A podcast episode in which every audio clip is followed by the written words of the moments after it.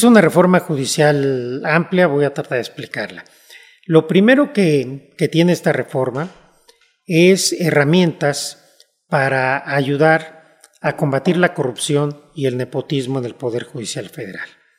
Nos permite institucionalizar mecanismos que ya tenemos para prevenir y combatir el acoso sexual y la violencia de género.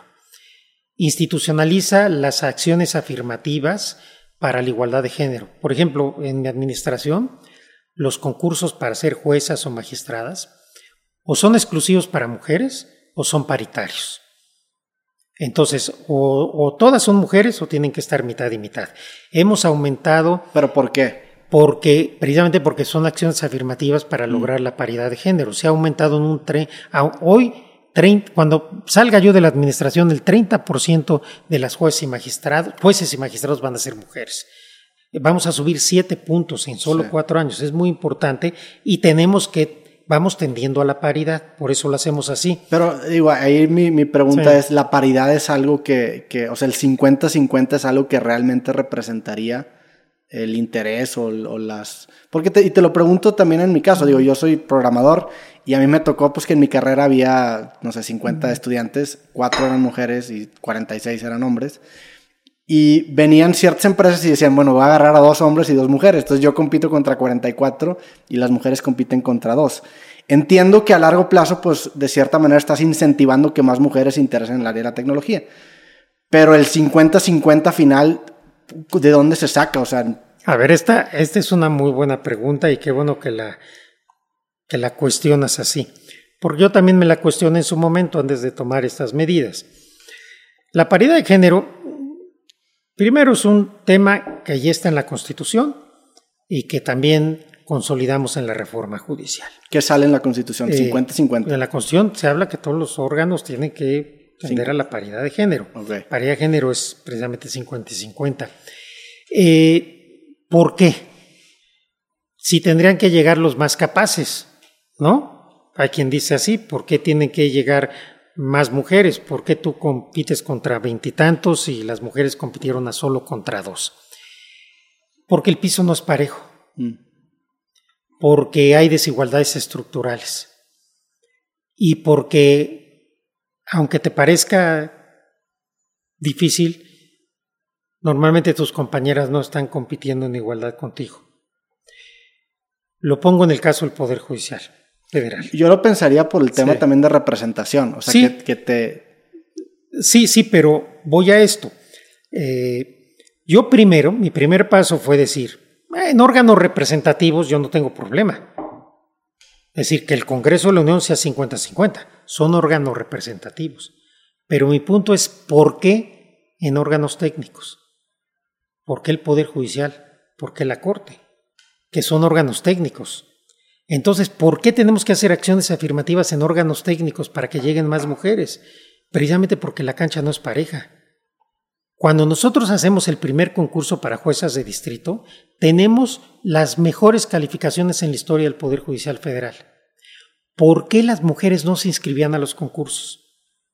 Porque en el Poder Judicial Federal, una vez que eres jueza o juez, te dan una inscripción. Tu inscripción es dónde vas a estar, dónde vas a trabajar tú, tú eres de Monterrey, tú vienes a, concursar, quieres ser juez, supongo que tú aspirarías a que te dejen en Monterrey.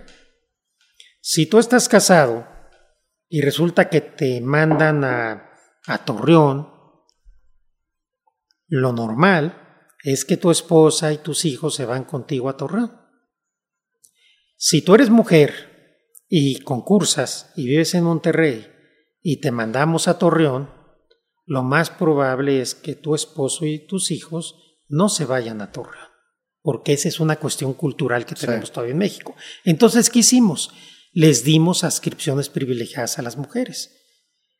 Compitan y pónganme sus tres ascripciones. Y de acuerdo a sus calificaciones, vamos privilegiando sus ascripciones. Entonces, por ejemplo, esa es una, esa es una medida de acción afirmativa. y tenemos excelentes mujeres.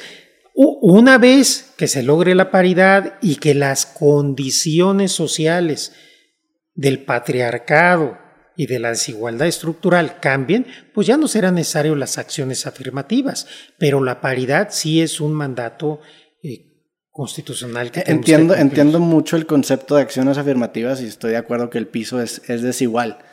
Sin embargo, ese 50-50 perfecto es lo que me genera, pero digo, entiendo el, el, propósito de las acciones y entiendo también que es una medida para combatir y empezar a desincentivar las desigualdades estructurales que ahorita definitivamente existen en México. Así es. Pero entonces la meta última es quitar. No, la meta última es que ya no sean... Las acciones afirmativas siempre son temporales. Mm. La meta última es que cuando se alcance la paridad, pues ya no será necesario acciones ¿Y no es utópico pensar en 50-50 No, mira, si en este momento ya subimos al 30%, nos falta 20%. Mm. Yo creo que si el siguiente presidente o presidenta eh, sigue en esta línea, se podrá alcanzar la paridad en, eh, el Poder Judicial, por ejemplo, en la Corte. Eh, tradicionalmente, desde que yo llegué, había solo dos ministras, ahorita son cuatro. Si en los dos siguientes nombramientos son mujeres, ya son seis. Mm. Entonces ya no solo hay paridad, ya tienen mayoría ellas. Entonces sí se puede con voluntad y tratando de explicar estas objeciones, porque por ejemplo aquí en el Poder Judicial Federal hubo mucha resistencia, mucha resistencia a, la cuestión de paridad, precisamente con argumentos similares a los que tú me, hacías valer. Y bueno, hubo que hacer una labor de convencimiento y también tomar las medidas y creo que el tiempo nos ha dado la razón. Eh, tenemos juezas y magistradas excelentes eh, y creo que ya el tema de la paridad como que ya está aceptando, ya está entendiendo en el Poder Judicial Federal. Sí, a fin de cuentas son medidas que se piensan a largo plazo, ¿no? Exactamente.